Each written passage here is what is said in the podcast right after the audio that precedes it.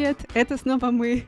А, меня зовут Даша Жук, и я живу хорошо в Германии. Привет-привет, а я Даша Полыгаева, я живу в Дубае. Как и обещали, мы вернулись в ваши наушники с новой крутой историей, с классным интервью. Мы тут поняли, что за все наши многочисленные сезоны, которые мы успели выпустить, сколько мы уже, три года, да, выпускаем подкаст, мы так и не долетели до Австралии. А между тем, это весьма интересное направление, хоть и очень-очень далекая. Австралия принимает много иммигрантов, и есть вполне рабочие способы переехать туда. Да, и мы вспомнили с Дашей, что нам написал наш слушатель Женя когда-то. Он вместе с семьей переехал в Австралию в 2017 году, и ребята уже успели получить гражданство и даже поучаствовали в местных выборах. Ну что, летим с вами в Австралию. Долго будем лететь, но интервью отличное получилось. Enjoy!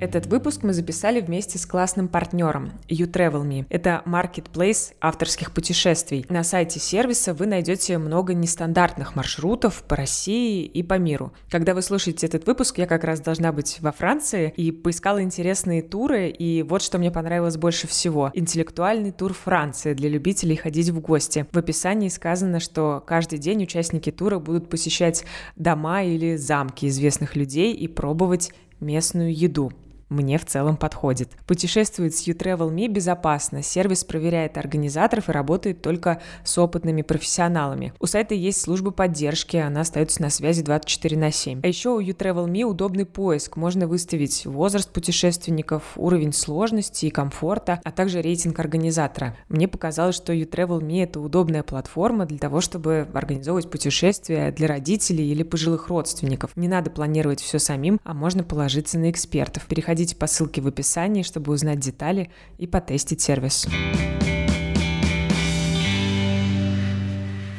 Женя, привет. Привет, Даша. Привет. Очень рад с вами познакомиться и быть здесь. Мы тоже. Спасибо большое, что пришел к нам. Это очень взаимно. Давай как раз начнем со знакомства. Ты нам написал, что ты работаешь в IT. Расскажи чуть подробнее, откуда ты и как ты оказался в Австралии? А, я сам из Петербурга, прожил там почти всю жизнь, за исключением нескольких месяцев в Москве. Что еще? Да, работал в Яндексе, в JetBrains, и уже в Австралии первая моя работа была в Канве, которую вы, наверное, знаете. Да, очень классный сервис. Расскажи, как ты оказался в Австралии? Ну, собственно, мысль о переезде всегда во мне жила, наверное, лет 10. И в какой-то момент я помню, что я шел по Биржевому мосту в Санкт-Петербурге в марте в страшный мороз, и я решил, что в этом году я точно перееду. В том году я не переехал, переехал в следующем. Собственно, да, захотелось что-то поменять. Мы с женой изучили варианты, и получилось, что Австралия как-то нам подошла больше всего по многим причинам. Климат, просто состояние экономики в стране, английский язык, и какой-то общий, общий вайб, наверное. Кажется, что это такая далекая экзотическая страна. Вот как вы выбирали, все-таки расскажи, и какие критерии еще для вас были важны?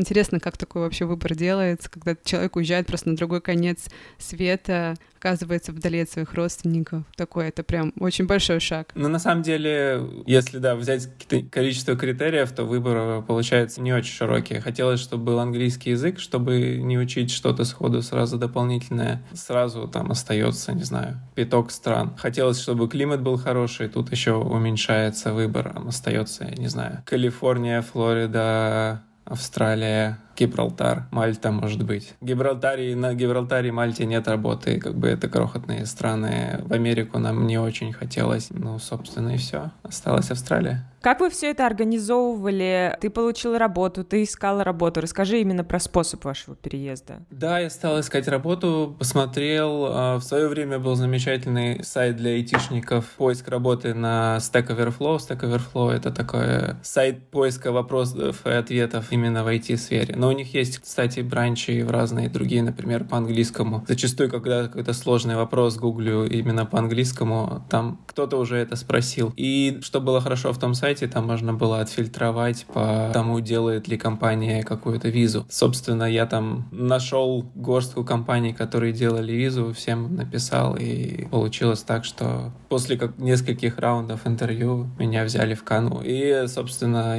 по каким-то внешним признакам это была компания, которая мне больше всех понравилось изначально. То есть, по сути, вас компания перевезла, да? Да, да, все так. И это, конечно, было очень здорово, потому что это мероприятие не дешевое, особенно так далеко. Расскажи, какие бонусы это дает, потому что я знаю, что часто экспаты, переезжая, устраиваясь на работу в какую-то крутую компанию, получают еще и жилье, некоторые а, даже получают водителя. Как у вас это все устроено? Я знаю, да, я слышал, как люди перегружают э, в Штаты, например, с Microsoft.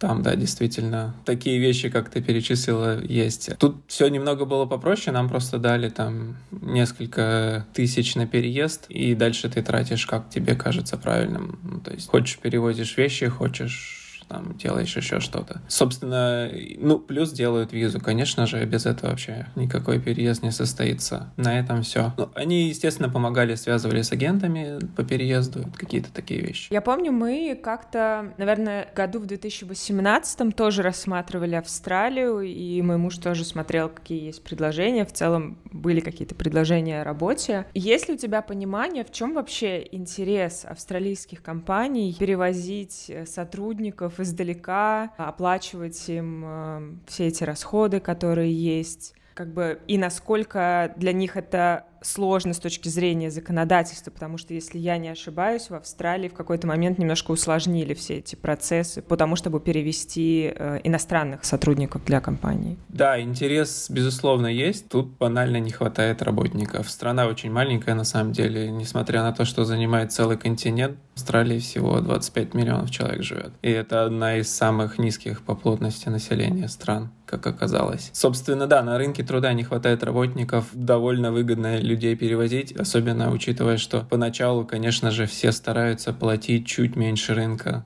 за счет того, что люди, во-первых, возможно, не всегда понимают, чего им будет стоить жить в Австралии. С другой стороны, им сложнее поменять работу. Ну и, в принципе, как в качестве компенсации за счет тех рисков, которые компания берет, перевозя сотрудников издалека. Ситуация усложнилась, то, что ты сказала, просто за счет того, что уменьшился список профессий, по которым можно переехать. Регулярно он меняется в зависимости от того, что правительство считает стране нужно. Когда мы переезжали, можно было там, например, переехать парикмахеру по профессии, какие-то вот такие вещи.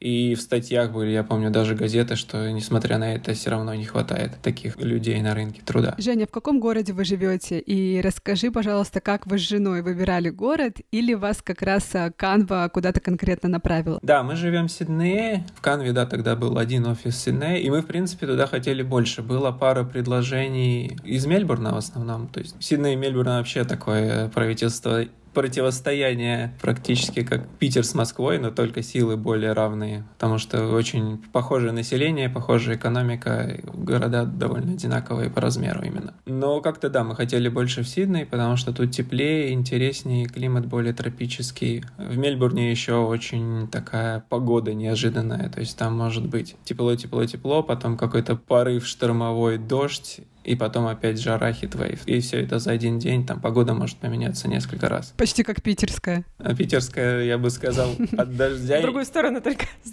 Более монотонная в сторону неприятного. Собственно, вот так и получилось. Мы выбрали, во-первых, Канва понравилось больше, во-вторых, Сидней тоже нам был более интересен. А расскажи про Сидней. Что это за город? Кому он подходит? Какой, не знаю, состав жителей? Там больше молодых или как-то равноценно? Что там самое классное можно делать? Как отдыхать? Для меня Сидней это, и мне кажется, для многих это какой-то вот дефолтный город в Австралии. Вот в Яндексе у нас, я помню, было понятие дефолт сити, и если не смогли никак местоположение пользователя определить, то это была, конечно, Москва.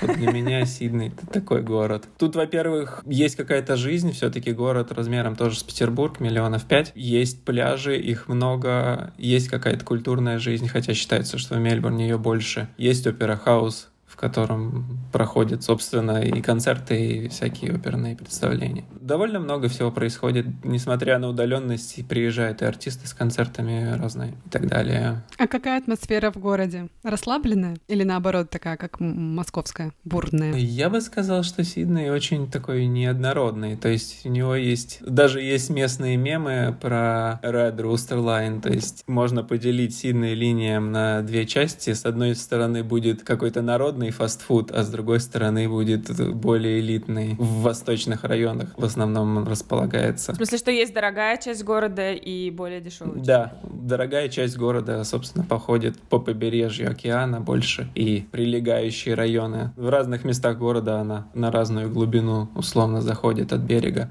а все остальное, да, это более дешевая часть города, оттуда дальше ехать к центру, где все еще большая часть, наверное, работы находится такой офисной. Это больше пешеходный город или в Австралии все на машине? Да, Австралия, тоже что хотел сказать, Австралия для меня это какая-то такая середина между Европой и Штатами во многих смыслах. Но вот в смысле транспорта, наверное, даже чуть ближе к Штатам. То есть общественный транспорт оставляет желать лучшего, к сожалению. И очень много, да, приходится ездить на машине. То есть, если тебе надо куда-то поехать на три района, это зачастую сложнее, чем доехать до центра. Просто потому, что так устроены автобусные маршруты. Поэтому, с другой стороны, они стараются как-то это все исправить, делать велодорожки, какие-то пешеходные маршруты здесь, что очень классно. Тут любую зеленую зону, которую смогли в свое время оставить, не застроить, там всегда будет какая-то тропинка у меня рядом с домом, не знаю, наверное, с десяток оврагов, которые просто заросли джунглями. Собственно, они оттуда никуда и не пропадали. И по ним идешь, и совершенно нет никакого ощущения, что в пяти минутах от тебя там небоскребы стоят.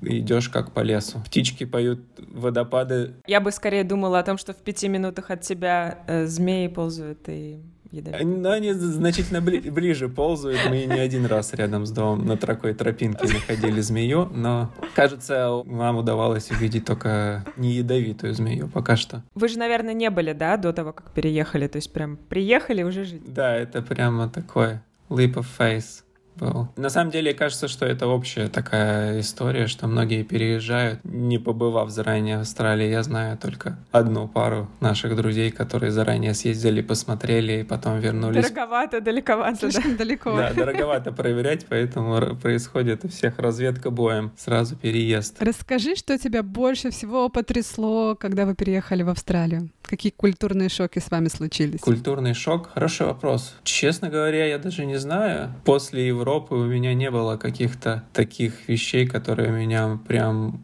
сходу потрясли. Какие-то местные привычки, может быть, то, то, что люди могут ходить вот в этих, то, что называется тонги, шлепки, которые вот с пальцем посередине. Причем люди в них даже зимой. Типичная картина австралийца зимой, значит, сверху пуховик, там какая-то кофта может быть, потом шорты и голые ноги в тонгах. При этом на улице там может быть градусов, ну, 10-12. То есть Сидней такой довольно-таки международный город, я не знаю. В общем-то, город понятный любому такому экспату, который переехал. Я бы сказал, что да. И, и что сильный, что Мельбурн в меньшей степени более мелкие столицы, как их называют, потому что все крупные города Австралии — это столицы своих штатов. И да, и, и в этих, собственно, столицах происходит в основном вся какая-то жизнь, экспаты и так далее. Даже есть... Недавно в газете прочитал, что если отъехать от любого крупного города там на час, то все индийцы на заправках пропадают, и все работники уже австралийцы. То есть можно прямо вот заметить этот переход. Чем дальше от э, крупного города, тем меньше там будет экспатов. Насколько развита аборигенская культура? Это вопрос от моего мужа. Я спросила, что ему интересно.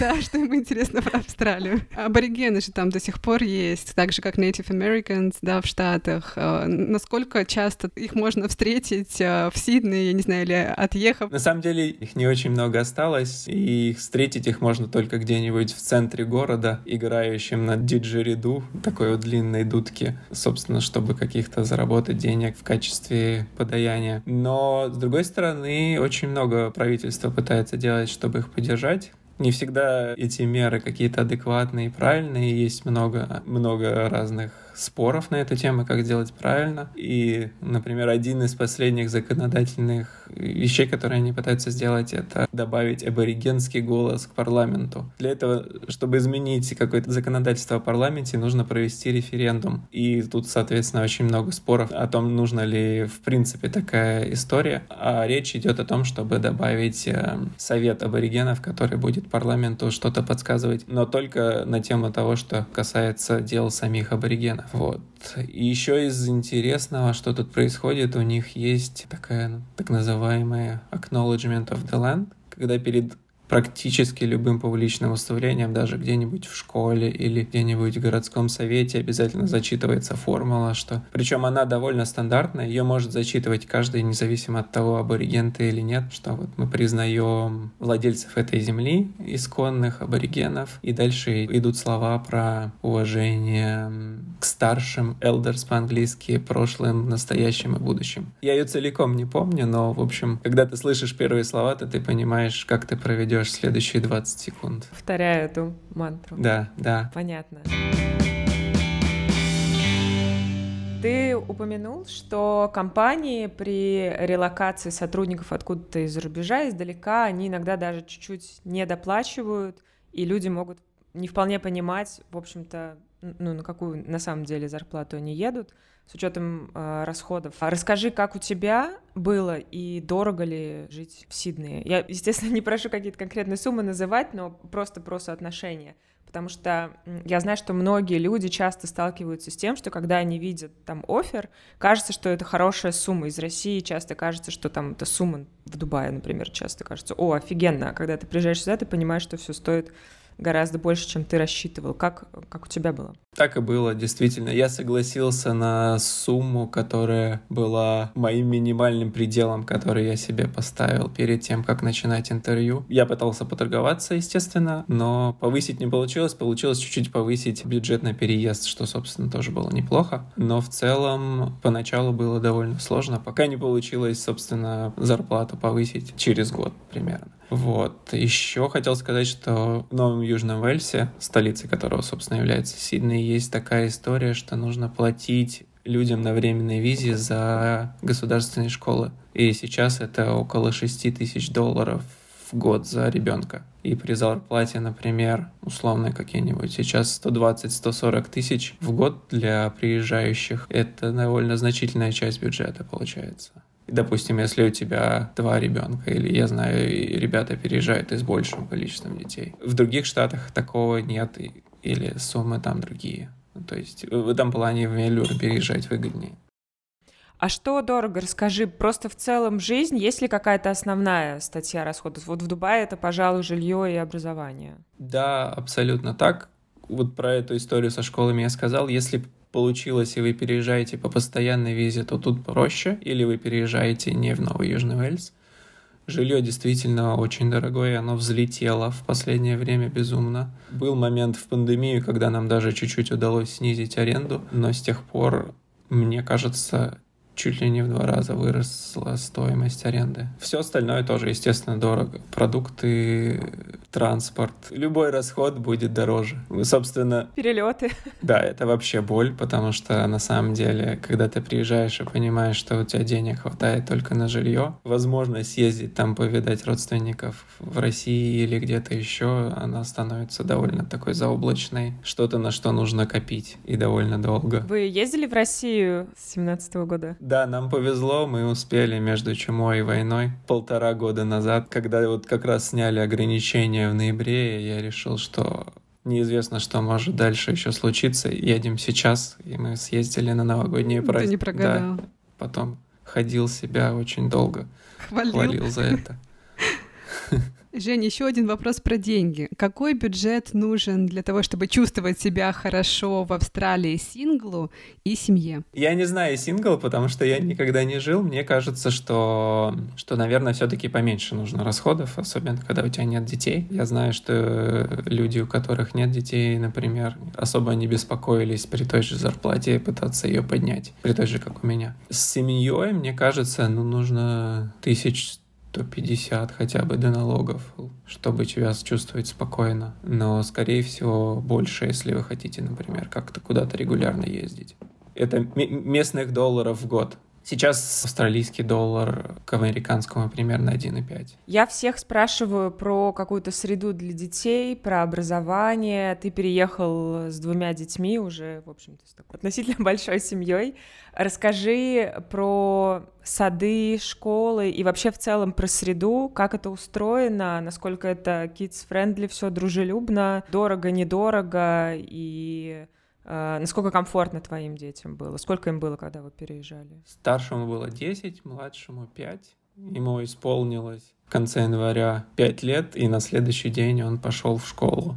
И тут идут в школу с 5 лет. Что довольно хорошо, потому что сады стоят невероятных денег, 150-200 долларов в день. Поэтому многие... Сады все платные. Да. Тут есть субсидия, но для этого нужно... Причем сейчас ее подняли, и, по-моему, даже подняли настолько, что у домохозяйства, по-моему, даже больше, чем полмиллиона долларов может быть доход, и они все равно могут получать субсидию эту. То есть государство понимает, что ему нужны работники на рынке, и для этого нужно родителям дать возможность себе позволить оплатить детский сад. Но стоимости, конечно, садов это не уменьшает. Да, они все практически частные. И по поводу того, насколько комфортно, есть сады, да, действительно, я знаю не из последних рук, скажем так. Есть сады, где детей очень любят, к ним относятся очень хорошо всегда. У них даже есть, я знаю, что прям обнимашки, которые это что-то, что чему обучают на курсах не на курсе, а уже на учебных курсах для преподавателей детских садов. То есть, если ребенок себя плохо чувствует и загрустил, воспитатель может спросить, ты, ты хочешь обняться? И если ребенок отвечает да, то да. И так, кстати, во всем. То есть, любое действие, которое воспитатель делает с ребенком, он обязан сначала спросить. Это что касается садов. Расскажи про школьное образование. Получается, твоему старшему ребенку было 10, когда вы переехали, вам есть с чем сравнивать в целом, да, с уровнем образования в России, в Петербурге? Да, ну вообще иммигранты из России, из подобных стран, и из Азии, кстати, из Китая, я знаю, разговаривал с людьми, все считают, что тут уровень образования школьный не такой далеко высокий, как в их родных странах. То есть все намного более расслаблено, не так глубоко в школах изучают особенно точные науки. И, в общем, многие этим недовольны и отправляют детей в какие-то дополнительные заведения. Плюс в Новом Южном Эльсе есть система так называемых selective schools, которые отбирают только самых одаренных учеников, туда довольно сложный экзамен, большой конкурс, и довольно непросто попасть. Плюс туда берут только людей, детей, у которых постоянная виза. И при этом все иммигранты, ну, большинство пытаются детей отдать в эти школы, потому что там действительно все очень серьезно и уже другой уровень. Но это все с, со старшей школы, начиная с седьмого класса. Но с другой стороны, что мне нравится в местном школьном образовании, что здесь детей учат как-то меньше, может быть, вот каким-то таким hard skills, но гораздо больше учат soft skills. Их учат писать, им рассказывают про приемы, как правильно писать их учат произносить речи какие-то, причем не просто произносить, а так, чтобы какой-то донести мысль людей, убедить в чем-то, именно вот как в качестве навыка. Плюс их в целом больше готовят к жизни, то есть даже на уроках математики у них будут какие-то задания там, в младших классах составить список продуктов и посчитать, сколько вы потратите, например, на какой-то тот или иной продукт, на тот или иной список продуктов ну, то есть какие-то задания, которые прям не абстрактные, а приближены к реальной жизни. Детям твоим нравится в Австралии? Да, да. Старший ребенок, правда, не очень любит жару, как выяснилось в последнее время, поэтому он очень радовался, когда мы съездили в Россию зимой. Но потом мы на следующий год съездили в Таиланд, и ему в Австралии после этого понравилось больше, потому что в Таиланде было очень жарко по сравнению с Сиднеем. Вообще им нравится, да. Опять же, после Таиланда они все очень сильно полюбили Австралию. Приезжайте в Дубай летом тоже, если будут проблемы с любовью к Австралии. Я буквально неделю, даже несколько дней назад был на пересадке в Дубае, как раз получил сообщение а. от Маши, что вы про запись. К счастью, мне не довелось выйти из аэропорта, но прогноз от пилота был многообещающий, 35 градусов 12 ночи. Да. Представляю, как это там происходит. Скажи, а в школах были какие-то системы, я не знаю, разработаны ли эти системы адаптации детей, потому что иммигрантов, экспатов много приезжает, и по идее это должно как-то работать? Да, хороший вопрос. На самом деле, да, есть такая штука в каждой практически школе. Но, наверное, в глубинке нет, я думаю, но в крупных городах, где много экспатов, действительно в каждой школе есть учитель, который помогает именно с английским как вторым языком. При этом они стремятся как можно быстрее ребенка интегрировать тоже. То есть чем дольше. То есть в первое время, может быть, ребенок проведет с таким учителем значительное количество времени, а чем дальше, тем будут они пытаться его сильнее, больше времени делать так, чтобы он проводил в классе. Но я помню, что да, когда старший ребенок пошел в школу, ему, например, распечатали даже такую брошюрку с названием всех предметов каких-то школьных, карандашей, тетрадок и каких-то таких подобных вещей на русском, на английском, чтобы он мог сразу как-то перед собой иметь такой мануал. А сейчас бывает так, что моих детей приглашают сейчас уже младшего ребенка, потому что в старшей школе немножко другая система. Если ребенок приехал уже который в старшую школу идет, то скорее его отправят на курсы на несколько месяцев или в специальную школу, где именно углубленное изучение именно языка в первую очередь, а потом уже переведут в обычную школу. И про эту историю я не очень много знаю, просто не сталкивался. А в начальной школе очень много делается. И да, и сейчас моих детей, младшего ребенка, зовут помогать, когда какой-то новый русский ребенок появляется в школе. Если нужно что-то помочь, перевести, поддержать, регулярно такое происходит. Хочется поговорить про плюсы и минусы Австралии лично для тебя и твоей семьи. Расскажи, что тебе в Австралии нравится, а что не нравится. Помимо того, что все дорого и до всего далеко. В принципе, на самом деле, да, минусы на этом заканчиваются практически или вытекают из этих минусов. То есть, например, далеко и дорого, не так много каких-то концертов приезжают в Австралию по сравнению со Штатами и уж тем более Европой. Какие-то подобные вещи, соответственно, культурная жизнь, наверное, чуть менее богатая. А плюсы? Плюсы — отличная, здоровая политическая система. Конечно, она тоже не без своих минусов. Ну, нигде люди не идеальные, тут тоже есть коррупция, есть какой-то непотизм, много чего. Но, с другой стороны, она довольно, довольно-таки здоровая. И австралийцы этим гордятся. Недавно сходили на первые выборы, кстати, выборы штата. В общем, действительно поменялось правительство одной партии на другую, чего явно чувствовалось в обществе, на что был запрос. И был запрос, и это случилось, и, в общем, система работает. Я как раз хотела уточнить про ваш статус. Вы уже получили гражданство за это время? Да, да, мы успели получить гражданство. И, честно говоря, получение гражданства э, после того, как ты получил постоянную визу или резидентство, как иногда называют, довольно-таки дело техники потому что просто нужно прожить в стране 4 года легально, и из них один год будучи резидентом, и после этого можно подаваться на гражданство. И при прочих равных шансы ну, близкие к 100% получить это.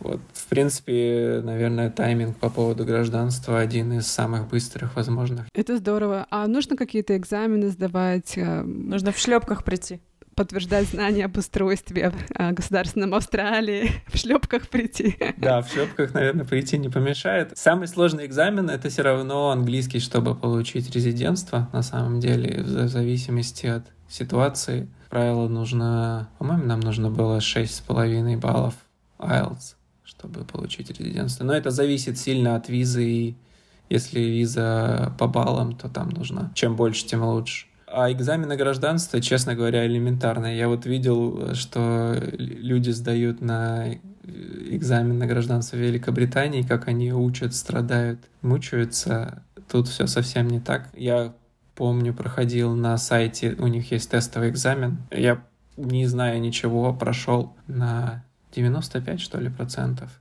а нужно 70. Но из этих 70 все вопросы про ценности должны быть без ошибок. Что за вопросы про ценности? Да, они интересные на самом деле. Например, можно ли бить жену? Какие-то такие... Да, ну то есть и думаю долго над этими вопросами. Честно говоря, если в целом со ценностями все в порядке, то ответить на это все не составляет никакой проблемы. Конечно, я готовился, и... но это было несложно. И я сдал, наверное, минуты за две и понял, что я не понимаю, что там все эти люди делают, которые пришли до меня и ушли гораздо позже, чем... Да, ну, ну может быть, конечно... Пересматривать ценности свои. Возможно, да. Может быть, конечно, им с, с английским сложнее, потому что были люди, которые явно разговаривали по-английски не очень уверенно, там вот в той когорте, которая одновременно с нами это делала. У нас есть категория вопросов под заголовком «Странные вопросы». Я не была в Австралии, но у меня есть абсолютно стереотипное представление. И когда вот мы с мужем тоже рассматривали Австралию чисто теоретически, без каких-то конкретных планов, то есть я не думала о стоимости там образования для детей, сколько стоит жить в Австралии. Я думала только о змеях и о пауках. Я думала, что сто процентов к нам заползет какая-нибудь змея или будет сидеть какой-нибудь паук на стене. Насколько вот эта дикая природа на самом деле пересекается вот с вашей жизнью повседневной? На самом деле вообще не странный вопрос, а абсолютно типичный, мне кажется, такой клише. Да, Прости, да, да. Даша. Я бы сказал, с одной стороны, очень пересекается, а с другой стороны, конечно, слухи о нашествиях пауков и змей сильно преувеличены. То есть в городах, с одной стороны, мы, конечно, видели несколько раз змею вот в долине рядом с нашим домом, в которой ручей и все заросло лесом. С другой стороны, домой она к нам никогда не придет. Да, тут в домах бывают большие пауки, так называемые хансманы, но они абсолютно безвредные. Даже если они укусят, то залезают, да. Но... Что значит бывают? В смысле, залезают? Ну да, они могут зайти, Что же бывает? Да, к вопросу бывает. И выйти. Да, они, может быть, и не выйдут у многих австралийцев они просто живет там где-то там за шкафчиком паук Вася или Петя, и, и с ними ничего не делают, потому что он ну или может быть Джон или Питер, я не знаю. Потому что эти пауки на самом деле очень полезные, они едят других насекомых. И к ним довольно с трепетом относятся, потому что как-то они в целом поддерживают чистоту в доме в каком-то смысле. И ну, я помню, мы Домашний паук. В первый раз мы такой... Да, да, действительно, Pet Spider, наверное, они бы сказали. Первый раз мы испугались, э, когда его увидели, потому что он может быть довольно большой. Мне кажется, к нам размером с ладошку пришел паук, и у нас все закончилось печально. Мы его зарубили поварешкой. Вот. Ну, звучит Сейчас бы, наверное, уже такого не сделали, просто оставили бы его жить, где он живет и охотиться на других насекомых. То есть э, вот эти все видюшки про диких зверей в домах, которых там оттуда изымают специальные службы, это скорее исключение, чем какая-то повседневность. Прям. И да, и нет. Опять же, например, у нас вокруг дома живут поссумы. Это такие сумчатые животные размером с кошку довольно умилительные, если ты их не обнаружил у себя дома. Но бы, они все время там ходят, как только начинается летнее время, у нас рядом с окном спальни дерево, и мы регулярно ночью слышим, как они дерутся, кто-то падает с ветки с каким-то воем, какие-то такие вещи происходят. Но мы просто следим за тем, чтобы не открывать окна ночью, и, ну или если открываем, то с сеткой, и этого достаточно. Но я думаю, да, что если мы все время оставляли окно открытым, то кто-нибудь когда-нибудь к нам зашел, и его могло бы быть сложно извлечь. Потому что ты сам не можешь это делать, нужно вызывать специальную службу, которая стоит недешево. Особенно, я думаю, что если это ночью произошло. А, ты еще и должен платить за этих маленьких существ. Окей. Да, вроде того. Ну, то есть, да, это правда, но если подходить разумно, с этим не будет проблем. Мы как-то спросили тетеньку в Баннингсе, это местный аналог Оби или Леруа Мерлена, что делать с посумами, потому что моя жена сажала цветы на балконе, и они постоянно приходят и их сжирает. Какое-то мы время заносили, но какую-то ночь забыли и сожрали опять. И она сказала, с ними ничего нельзя сделать, и показала нам фотографию, как у нее в углу спальни просто торчат вот так вот когти. И потом она подносит туда камеру, и там лежит с очень умиленным выражением лица такой вот посум. То есть он просто с чердака проковырял дыру, не знаю зачем, и, и просто там лежал, а рука у него свисала в спальне. То есть такие вещи тоже бывают. Удивительно рядом. Я еще слышала э, новый странный вопрос,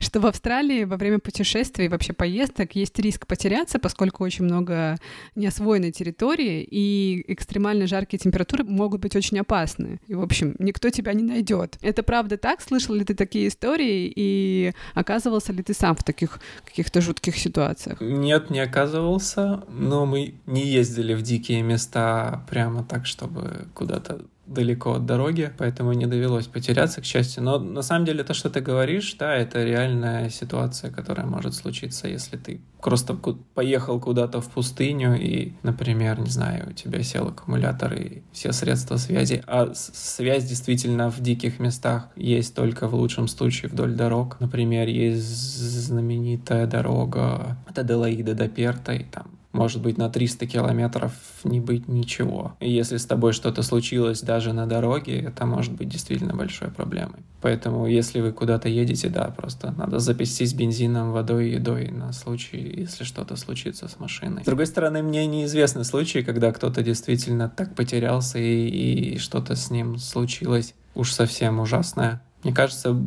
недавно что-то такое было, но людей нашли очень быстро, буквально в течение нескольких часов. И это всегда большая история, про это напишут по всей стране и будут следить за тем, как людей ищут. Или недавно даже в русских новостях было, какая-то из горнодобывающих компаний потеряла э, радиоактивную капсулу на дороге в длиной несколько тысяч километров, на которой ничего не а, происходит. Да, да, да, да, да.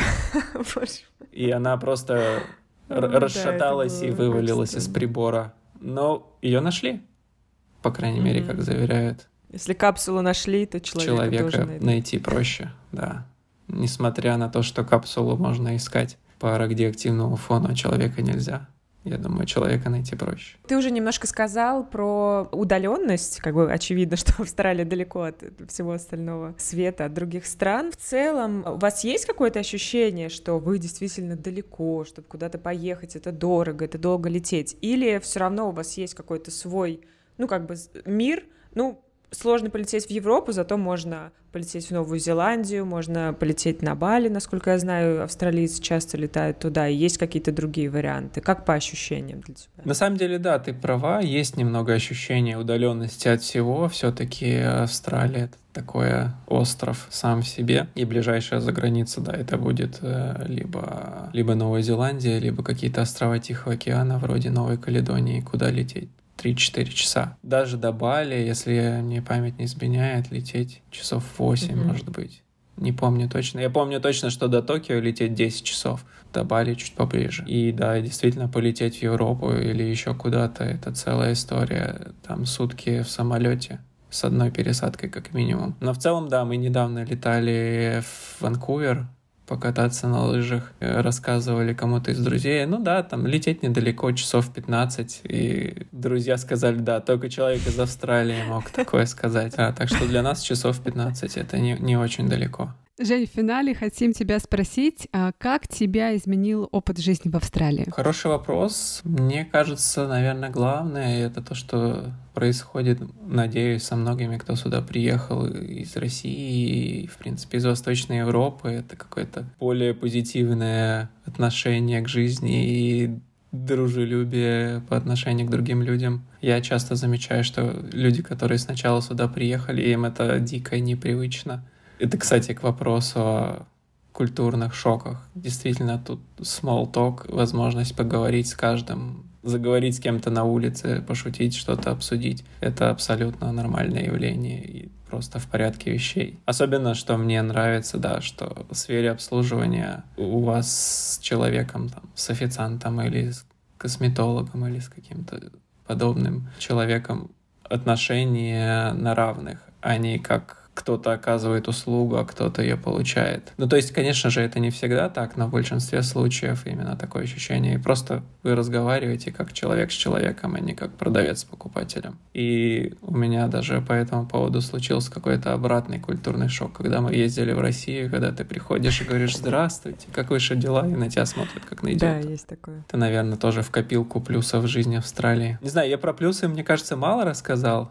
А, может быть, Стоит добавить что-то еще? Давай. Какой-то очевидный плюс, наверное, это хорошая погода, замечательный климат, лето, наверное, по питерским меркам лето круглый год, потому что вот сейчас у нас зима, в Питере лето, и я смотрю иногда на прогноз у нас и в Питере, и почему-то у нас теплее все равно. Помимо хорошей погоды, конечно же, прекрасные пляжи. Никогда в жизни я до этого не купался на городских пляжах, наверное, кроме одного раза в Барселоне. Здесь это абсолютно нормальное явление. Все ходят на городские пляжи, потому что вода чистая и нет каких-то проблем, чтобы искупаться. Прямо в городе. Ну и в целом я бы сказал, что, что уровень бюрократии, он ниже на мой взгляд. Он все равно довольно высок, особенно в сфере строительства. Я знаю, что и люди, которые пытаются получить разрешение на то, чтобы построить дом, могут ждать это вот годами. Но, но в целом довольно много всего тоже уже цифровизовано, все делается удаленно через сайты так далее. То есть никуда не нужно ходить, чтобы получить государственную помощь. Круто. Спасибо большое. Спасибо вам. Было очень приятно пообщаться. Надеюсь, я ответил на ваши вопросы.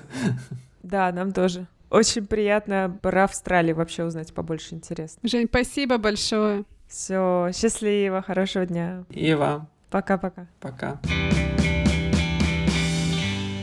Все, друзья, теперь точно отпуск. Расходимся. Точно, да? Точно, точно. Я улетаю завтра в Грецию. Знаю, что ты тоже скоро улетаешь. Да-да, да, на следующей неделе. Микрофоны с собой не берем. Микрофоны с собой не берем, полный отлет и улет. Спасибо, что поддерживали нас, да, были с нами. Всем классных каникул и живите там хорошо. Пока-пока.